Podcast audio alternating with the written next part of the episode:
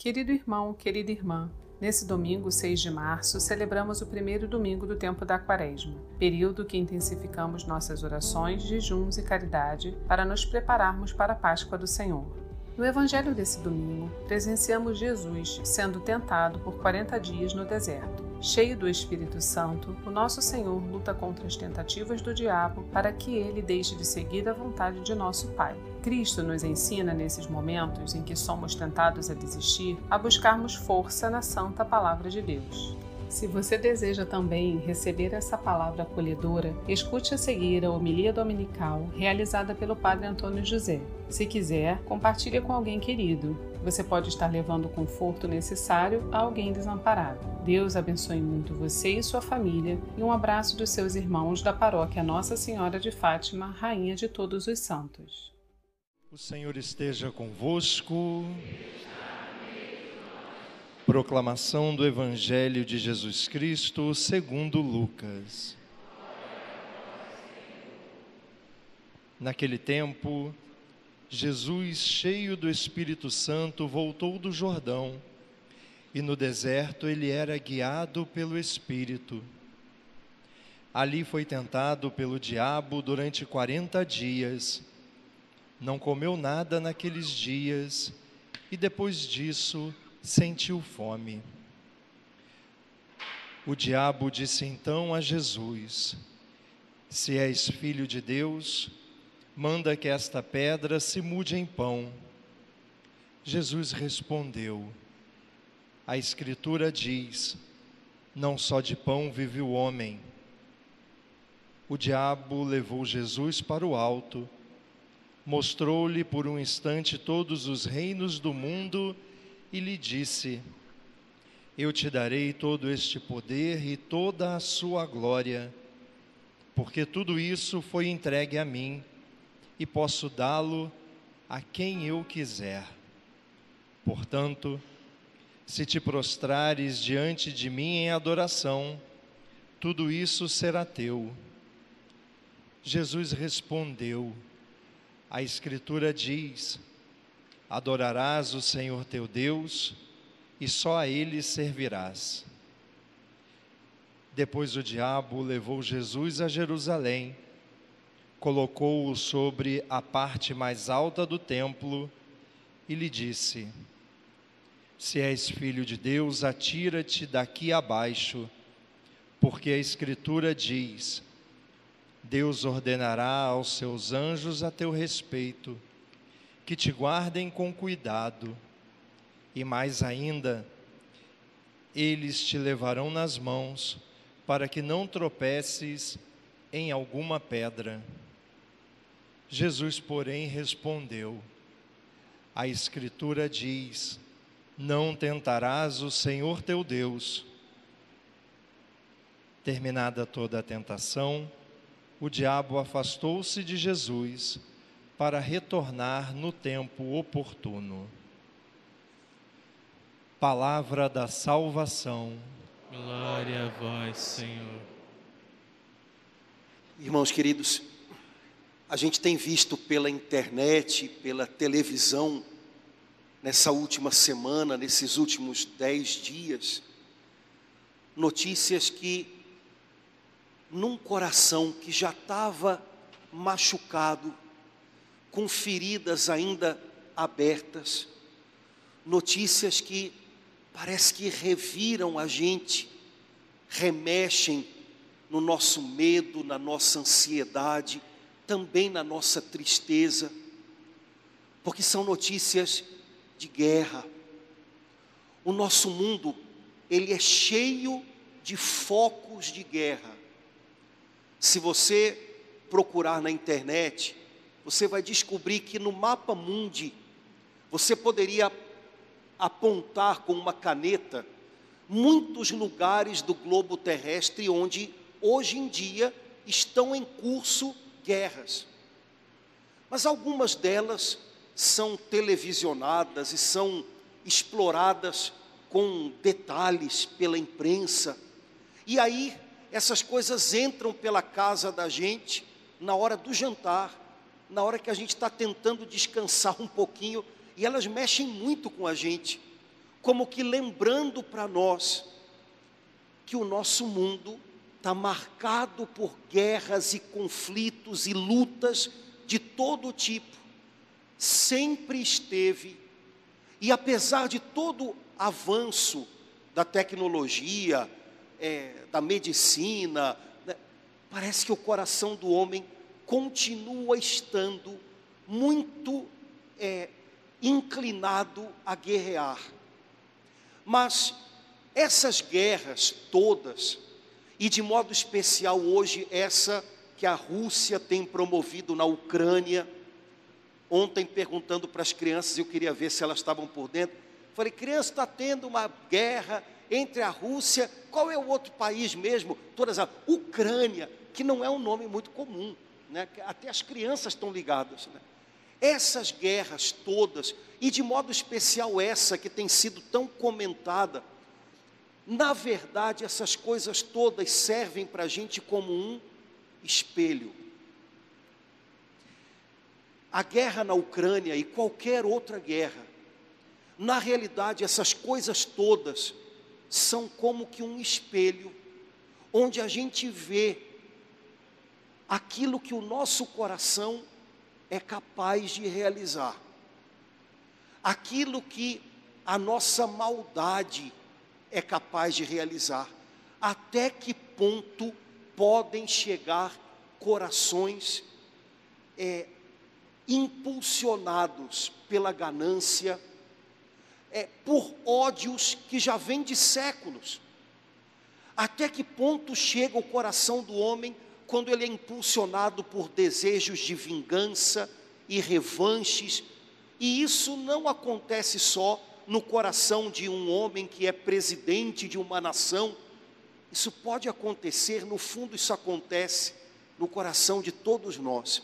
A guerra é sempre um espelho, onde a gente vê muita coisa que está aqui, e a gente, de alguma maneira, fica incomodado, porque ver as coisas aqui, às vezes, nos assusta bastante. Só existem guerras na Ucrânia só existem guerras na África, só existem guerras é, cibernéticas agora, na informática, só existem guerras dentro da casa da gente, porque existe uma guerra muito maior, na qual todos nós estamos envolvidos. Todas as outras guerras são fruto, são consequência de uma única guerra na qual todos nós estamos em luta. Essa única grande guerra, que é mãe, que é origem de todas as outras, ela não pode ser televisionada, ela não pode ser transmitida pela internet, porque é uma guerra que acontece em trincheiras, é uma guerra escondida, e é uma guerra que acontece, ó, aqui dentro da gente.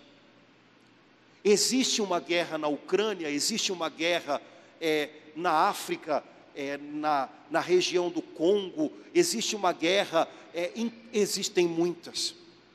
Quem sabe existe alguma onde você mora, porque em primeiro lugar existe uma guerra aqui dentro, na qual muitas vezes nós somos é, displicentes em lutar. Essa guerra aqui dentro define todas as outras. Essa guerra aqui dentro define qual vai ser a minha posição na minha casa, na minha igreja, no meu trabalho, na minha cidade, nesse mundo do qual eu faço parte. A guerra que se trava aqui define em que exércitos você vai se mover, onde quer que você esteja. Essa guerra cujo fronte é o nosso coração, ela é descrita no Evangelho de hoje, nesse combate travado no deserto entre o nosso Salvador Jesus e Satanás. Essa guerra é a mesma. O combate que aconteceu no deserto e do qual a gente ouviu ainda há pouquinho o relato, é o mesmo combate que acontece aqui dentro. Aquele que venceu no deserto tem que ser o mesmo que a cada dia tem que vencer aqui dentro. Aquele que foi tentador no deserto é o mesmo que todos os dias causa tumultos aqui dentro, que tem que ser vencidos pelo poder de Deus. A guerra é a mesma, lá no deserto da Judéia, aqui dentro dos nossos corações, lá na Ucrânia, é a mesma guerra. É um combate entre o que há no coração de Deus e os enganos do maligno. É um combate entre a vontade de Deus, que é santa, agradável, perfeita, e os caprichos, as mentiras, as seduções do inimigo. É a mesma única e grande guerra que está na origem de todas as outras. Eu e você talvez possamos fazer muito pouca coisa em benefício da guerra que acontece lá na Ucrânia. A gente pode rezar, isso já é bastante coisa. Mas sabe, irmãos, como aquela guerra é apenas uma manifestação dessa grande guerra que acontece nos corações, aqui onde Deus me colocou, com o chamado que Deus me fez, eu tenho que me posicionar. Algumas pessoas, nesse nosso mundo de confusão e cegueira, acham que posicionar-se é ir imediatamente para a internet para fazer análises de política internacional. Imagina, o cara mora no Meyer,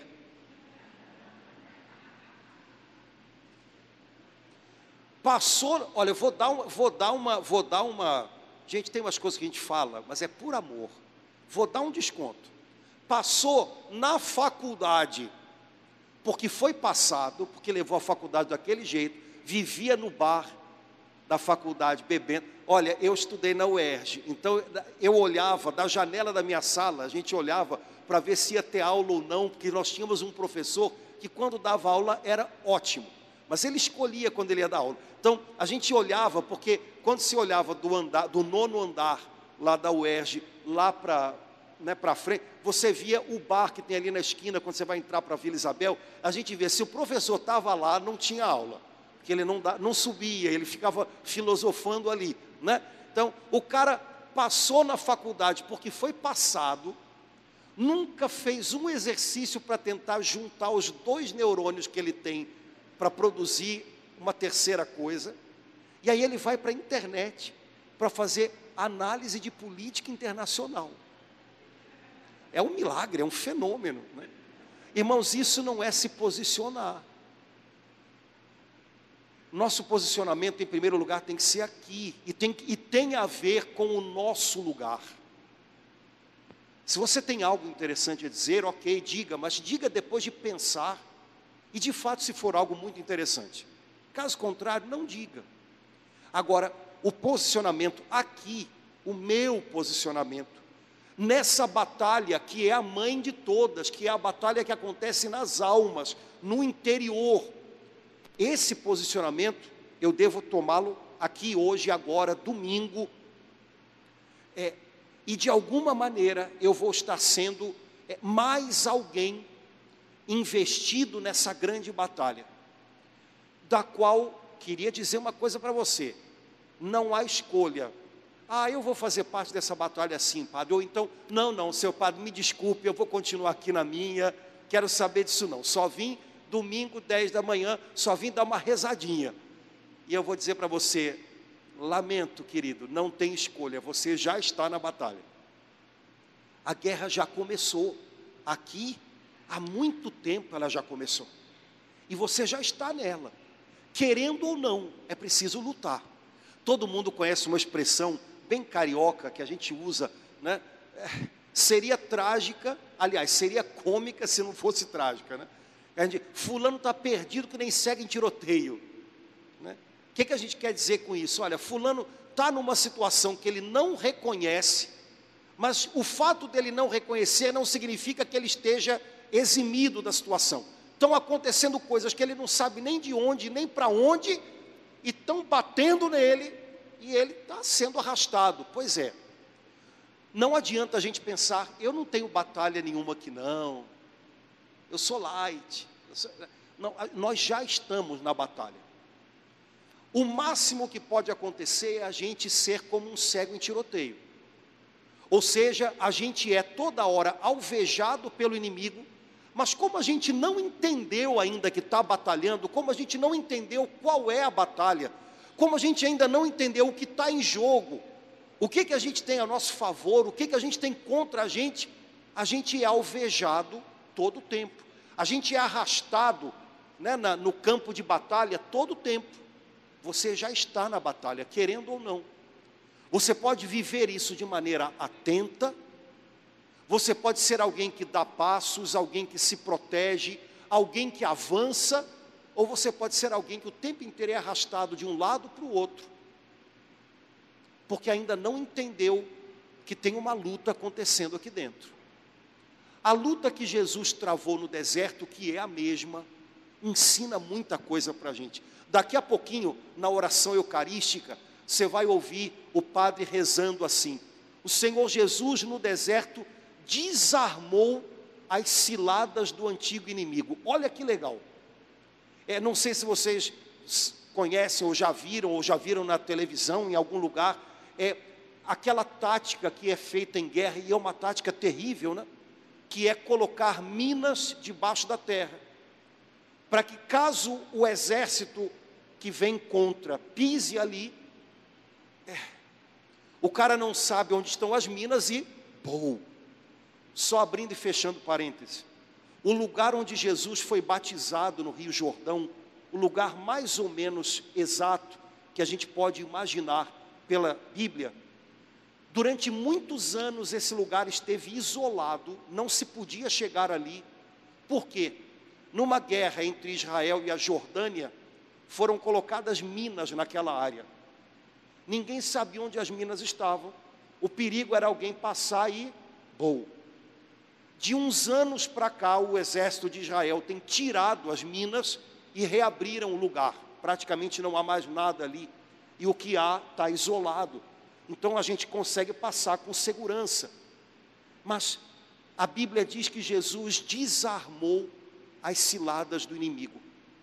Ou seja, quando a gente aprende com Jesus Cristo, a gente percebe no caminho da gente onde estão é, as armadilhas que o diabo coloca para nos envolver, para nos confundir, para nos afastar de Deus, que é o único propósito que ele tem. O único. É, Jesus desarmou as ciladas. Se você está atento a Jesus na sua vida, você vai percebendo dia a dia, e aqui, ó, cilada. E olha aqui, armadilha. Vai com calma, passa pelo outro lado, passa devagar que, que o evangelho da gente, de hoje ensina para a gente? Primeira coisa, Jesus foi para o deserto, jejuou 40 dias e ali foi tentado pelo diabo. Mas Jesus contava com ajudas. Queria chamar sua atenção para duas ajudas. Primeiro, logo no comecinho do evangelho, São Lucas diz assim: Jesus era guiado conduzido pelo Espírito Santo no deserto. Primeira ajuda de Jesus, o Espírito Santo que vivia nele. Irmãos, quando a gente está passando por desertos, quando a gente está vivendo a vida, a gente pode ser guiado, conduzido pelo Espírito Santo, ou a gente pode ser conduzido, guiado, vou usar outra palavra, arrastado pelos nossos sentimentos, pela nossa precipitação, pelo nosso cansaço. Quando a gente é conduzido pelo Espírito Santo, ele mostra para a gente a hora de avançar no deserto e a hora de parar um pouco. Num deserto há momentos em que você tem que parar. Você não pode vencer um deserto de uma vez, é, é uma travessia dura. Espera, calma, se refaz, agora caminha de novo, agora avança, mais rápido, mais devagar. Quando a gente é guiado pelo Espírito Santo, O Espírito Santo nos ensina a hora de avançar, a hora de esperar. Quando a gente é guiado pelos nossos impulsos, pela nossa agitação, pelos nossos sentimentos que são cheios de altos e baixos. Todo mundo hoje em dia é meio bipolar, né? Pentapolar, já viram isso? Né? Pois é. No deserto que você está vivendo hoje, quem é que está conduzindo você? Quando você recebe notícias que são más para você, notícias complicadas, no seu trabalho, na sua casa, quem é que conduz você a enfrentar isso? Se é o Espírito Santo, primeiro, a Bíblia diz que aquele que confia no Senhor não teme receber notícias más, seu coração está em Deus.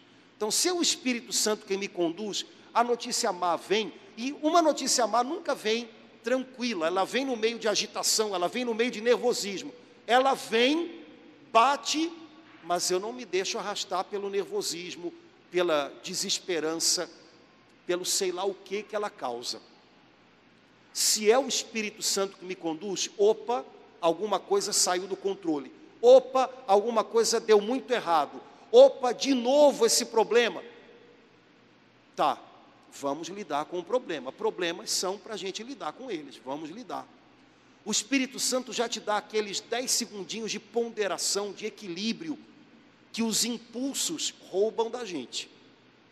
E aí, quando você vai lidar com o problema, você já sabe que não adianta falar demais dele, porque problemas geram na gente sentimentos naturais, ou de medo, ou de raiva, depende até do seu temperamento. Se você for do meu temperamento,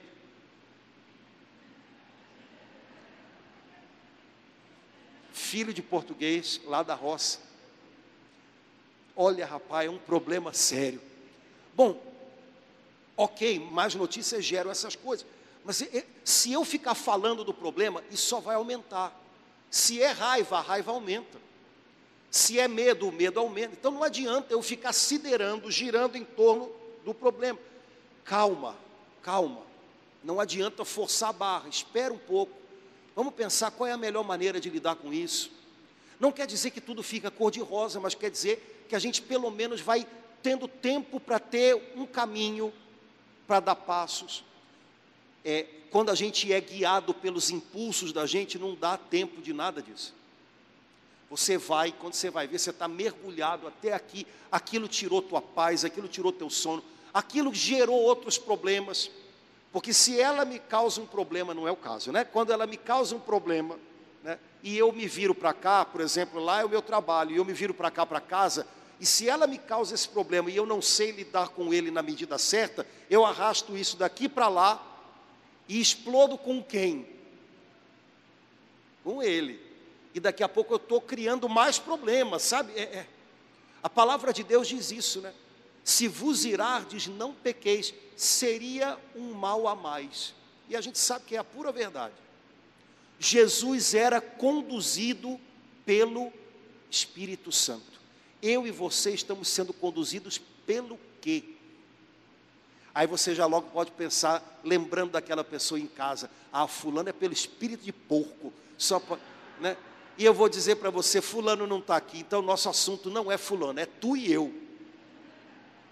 Pa, larga Fulano, cara. La, para de se. Olha, a gente já falou isso semana passada, ou na quarta-feira de cinzas. Melhor lugar para a gente esconder pecado da gente é atrás do pecado dos outros. Larga Fulano. Jesus era cheio do Espírito Santo. Segundo, Jesus confrontou o tentador com a palavra de Deus. Jesus não conversou com o tentador. Vou contar uma coisa para você. O diabo está nesse negócio há milênios. Ele é, é inteligente para chuchu. Se você conversar com o tentador, com a tentação, ela enrola você.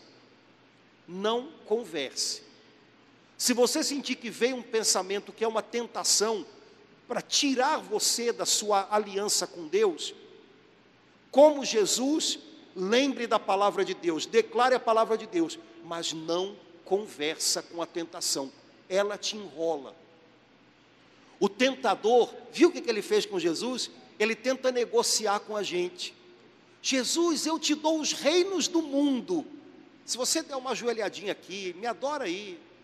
Ninguém vai ver, não. A, a tentação faz isso com a gente. Você já é bom com tanta coisa, isso daqui não é nada. Ninguém vai ver. Ah, isso daqui, você também merece, né? Ah, olha, não converse com a tentação. Satanás três vezes tentou Jesus, nas três vezes Jesus disse: Está escrito.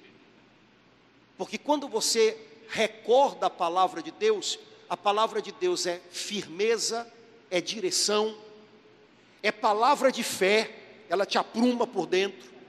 São Paulo disse na segunda leitura hoje, irmãos, essa palavra que é a palavra da fé, tem que estar perto de vocês, na boca e no coração. Quando você estiver no meio de uma tentação, pelo amor de Deus, diga palavras de fé. Eu não estou dizendo palavras de otimismo. Né? Ah, estou no meio de um furacão. Não, vai acabar tudo bem. Não, isso, não. Diga palavras de fé. Se você conhece o Salmo 90, que é o salmo que nós rezamos hoje, diga isso. Porque se a mim se confiou hei de livrá-lo, diz o Senhor, eu me entrego nas tuas mãos, meu Pai, eu sei que o Senhor me dá livramento nessa situação, no meio desse furacão.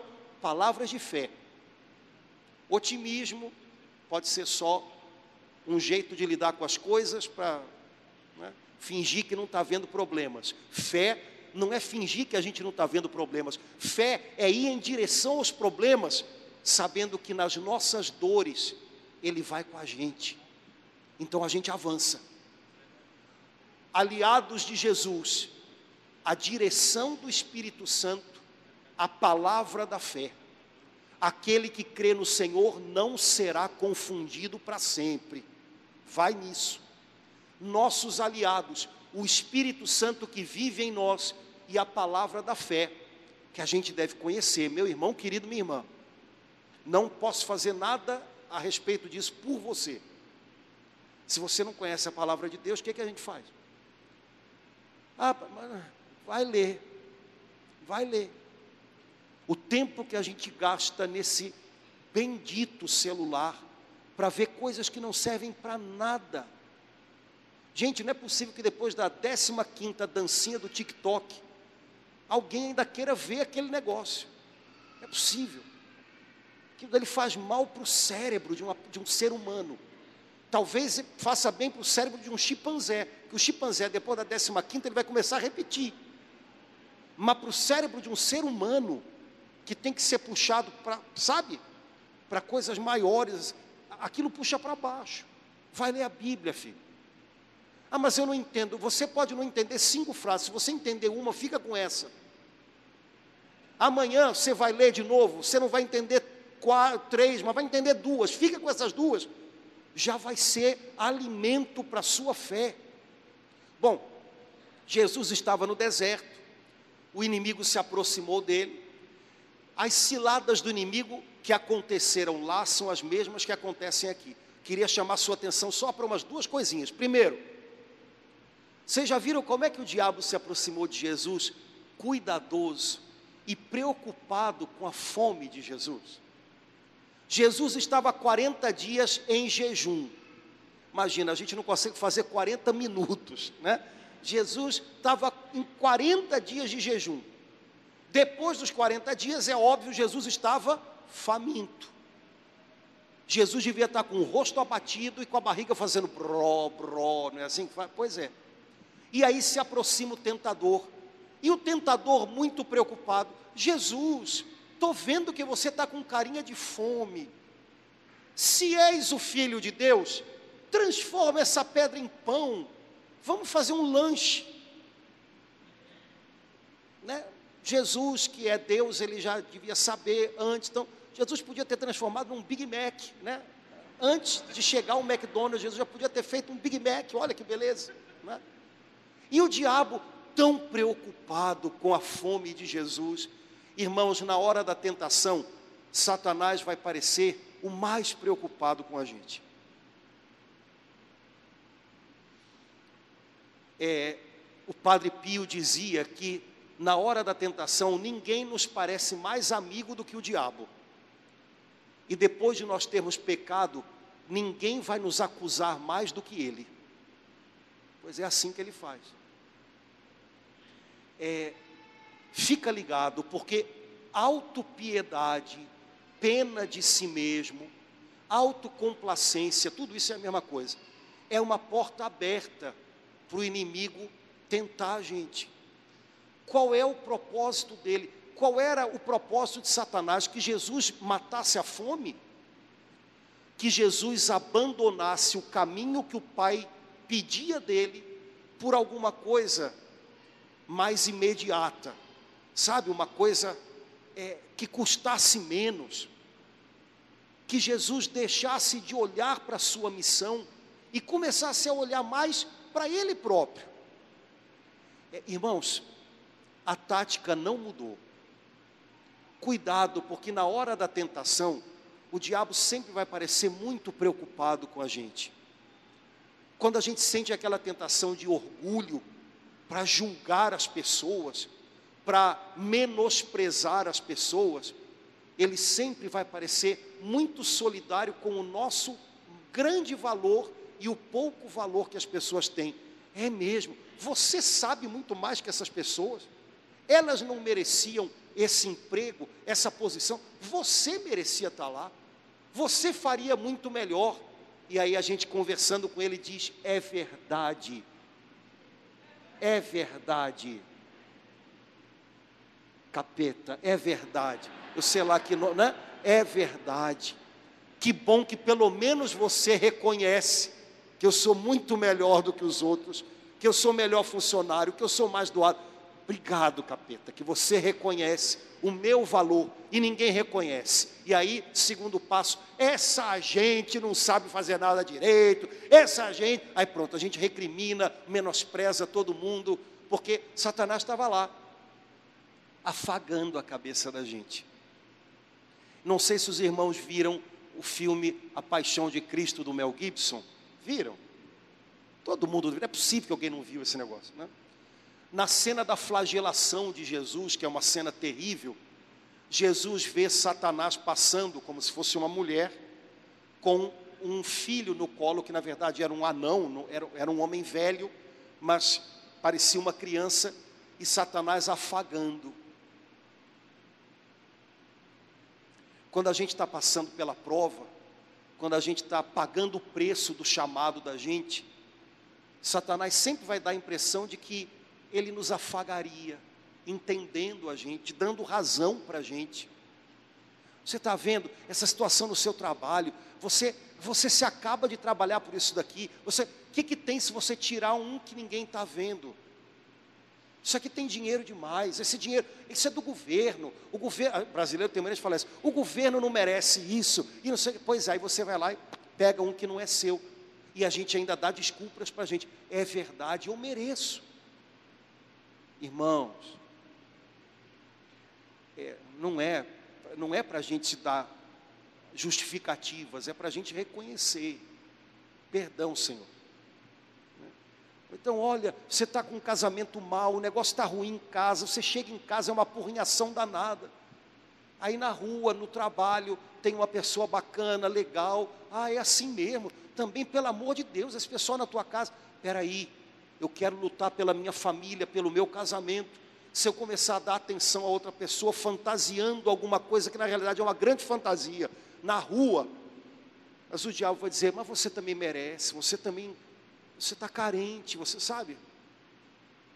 Jesus, você está com fome, faz pedra virar pão, você merece, você já passou 40 dias jejuando, uau!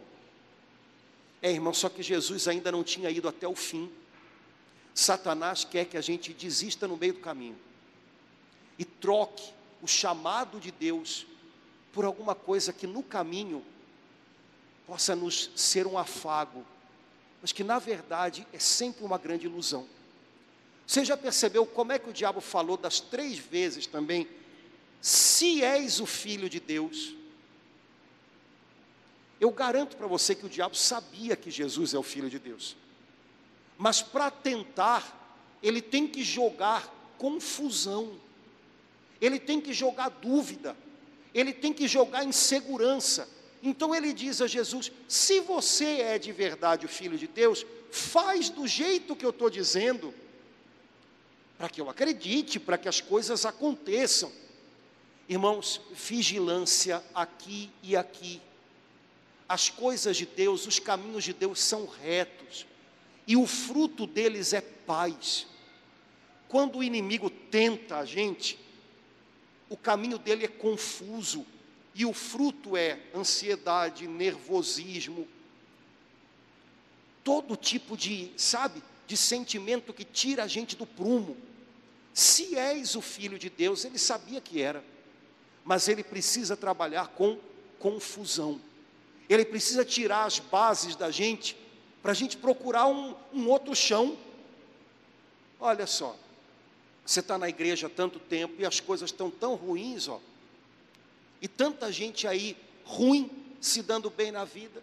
Será que Deus está olhando para você mesmo? Será que você não está no lugar errado? Será que você. Pronto.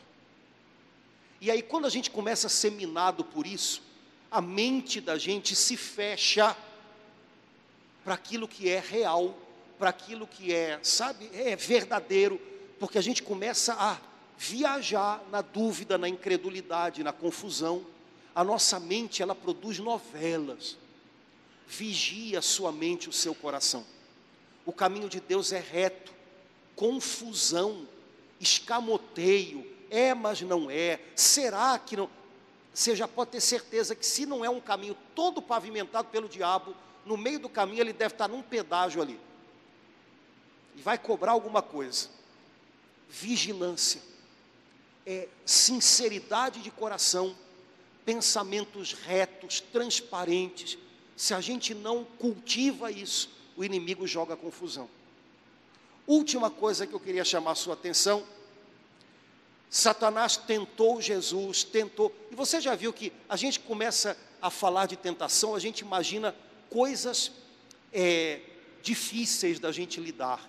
Ah, eu estou passando por uma grande prova na minha fé, porque eu estou desempregado, ou porque eu estou com uma pessoa doente, ou porque eu estou doente, isso é uma grande prova para a minha fé. Oi, pode ser, mas não, não pensa só isso não. Você já viu, o diabo foi tentar Jesus no deserto. O diabo não criou para Jesus nenhum problema de saúde, nenhum problema, não fez cair pedra do céu para cair na cabeça de Jesus. O diabo disse: Jesus, você está com fominha, vamos transformar pedra em pão? Jesus, Olha, e olha que palavra, todos os reinos da terra foram dados a mim, isso é o diabo falando. Quem deu? Deus nunca deu nada para o diabo, quem deu? Eu posso dar para quem eu quiser. Olha, eu sei que lá na frente tem uma história de cruz, vamos deixar isso para lá? Isso é muito ruim, Jesus. Tadinho. Dá uma joelhadinha aqui, Jesus. Me adora aqui que eu te dou tudo, sem que você precise passar pela cruz.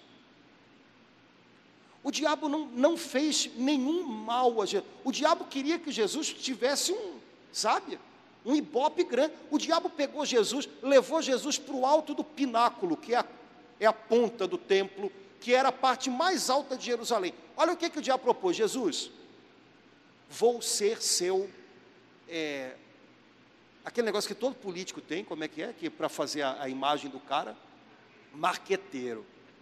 Jesus, a gente está na parte mais alta de Jerusalém. Pula, porque se tu és o filho de Deus, os anjos vão vir te segurar. Já imaginou? Vai ser um arraso. O pessoal vai. Né? Nem em filme da Marvel vai ser um negócio, né? né? Jesus, vamos lá todo o seu lado. É. Irmãos, cuidado, porque às vezes as tentações não são as coisas difíceis da vida que acontecem com todo mundo. Que a nossa vida se faz disso também, viu? Um dia está bem, outro dia está mal, um dia a gente tem saúde, outro não tem. Um dia a grana chega, outro dia ela vai embora. É, é a vida. Só que às vezes a tentação do diabo não tem nada a ver com isso. ele quer empanturrar a gente para que a gente não sinta mais necessidade e fome de Deus. Uma pessoa empanturrada, ela pode estar empanturrada do que não presta, mas ela não vai querer buscar mais alimento, muito menos o alimento certo. Ontem eu fui comer um negócio de pipoca de micro-ondas, estava lá, sabor manteiga. Na hora que eu tirei aquilo do micro-ondas, minha Nossa Senhora, o cheiro já. Falei, eu estou defumado com esse negócio, né? Depois, na hora de pegar na mão o papel todo melequento com aquela gordura, eu falei, Jesus, essa gordura vai entrar no meu corpo, só vai sair no juízo final. Nunca mais isso aqui vai sair, isso vai me entupir até, o, sabe? Mas comi o pacote todo. É, pois é, a gente empanturrado, a gente empanturrado, a gente não quer mais buscar, tá, tô bem, e olha, a gente se acomoda até com o que não presta, tipo pipoca de manteiga, né? É, na vida é muito pior do que isso, porque não tem só a ver com pipoca e também não tem a ver só com artérias que entopem, tem a ver com a salvação da nossa alma, que é muito mais importante que as artérias entupidas ou desentupidas. Mas a gente se acomoda até com o que não presta, a gente se acomoda com um, um um relacionamento que não presta, que não agrada a Deus, a gente se acomoda com um dinheiro que pinga mais todo mês, mas que vem pelo lugar errado. A gente se acomoda. A gente se acomoda em se omitir, não rezar. A gente se acomoda. Agora, o diabo não quis causar problemas para Jesus. É como se ele tivesse dito: estou contigo, Jesus, estou do teu lado. Contanto que você esqueça seu pai, seu chamado e sua cruz. Irmãos, não sejamos ingênuos, como se perder uma coisa material fosse a grande tentação da nossa vida, ou a grande prova da nossa vida fosse passar por um momento de doença que, lamento informar, todo mundo cedo ou tarde passa. A grande tentação é a gente esquecer de viver qualquer coisa com Deus. E às vezes, para nos fazer esquecer, o diabo não joga uma doença, ele joga uma impressão de que se importa. Ele joga uma oportunidade de ter um pouco mais, mas por um caminho errado. É, ele quer empanturrar a gente, para que a gente não sinta a necessidade de Deus. E a gente se empanturra com tudo, até com o que não presta. No Evangelho, São Lucas termina dizendo: quando Jesus repeliu Satanás pela terceira vez, não tentarás o Senhor teu Deus, ele se foi até voltar no momento oportuno. A guerra ainda não tinha sido terminada, a vitória ainda não tinha sido completa. Se você, quando chegar em casa, der uma olhada no Evangelho de São Mateus, no momento em que Jesus está pregado na cruz, os doutores da lei que estão no Calvário, vendo Jesus crucificado, sabe o que, que eles dizem para ele? Se tu és o filho de Deus, desce da cruz.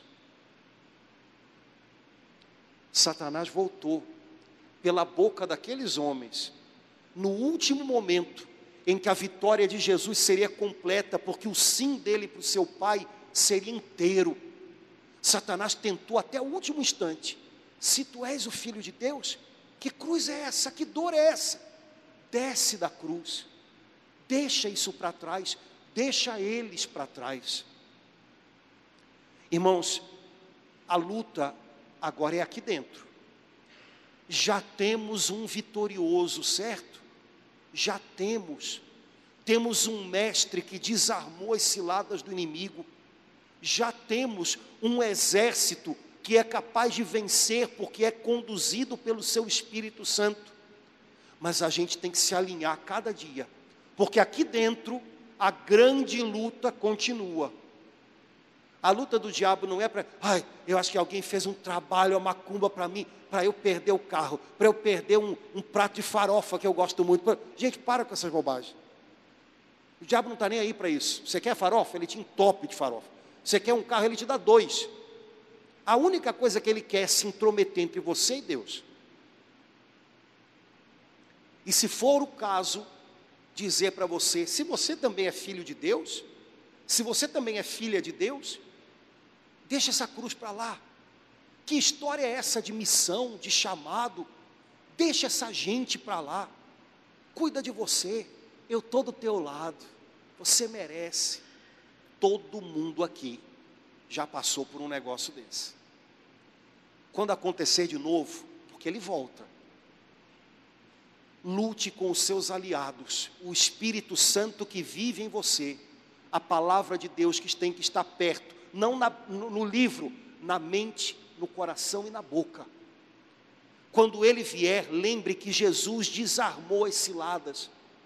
Lembra que ele é mentiroso todo o tempo, que ele quer gerar confusão e roubar sua paz. Opa, já sei, cilada desarmada, não aceito em nome de Jesus. Lembre que ele vai tentar colocar em dúvida o que você crê que é certo. Ele vai tentar tirar o seu chão firme para que você se sinta inseguro e corra para qualquer lado que te dê um pouco mais de impressão de segurança.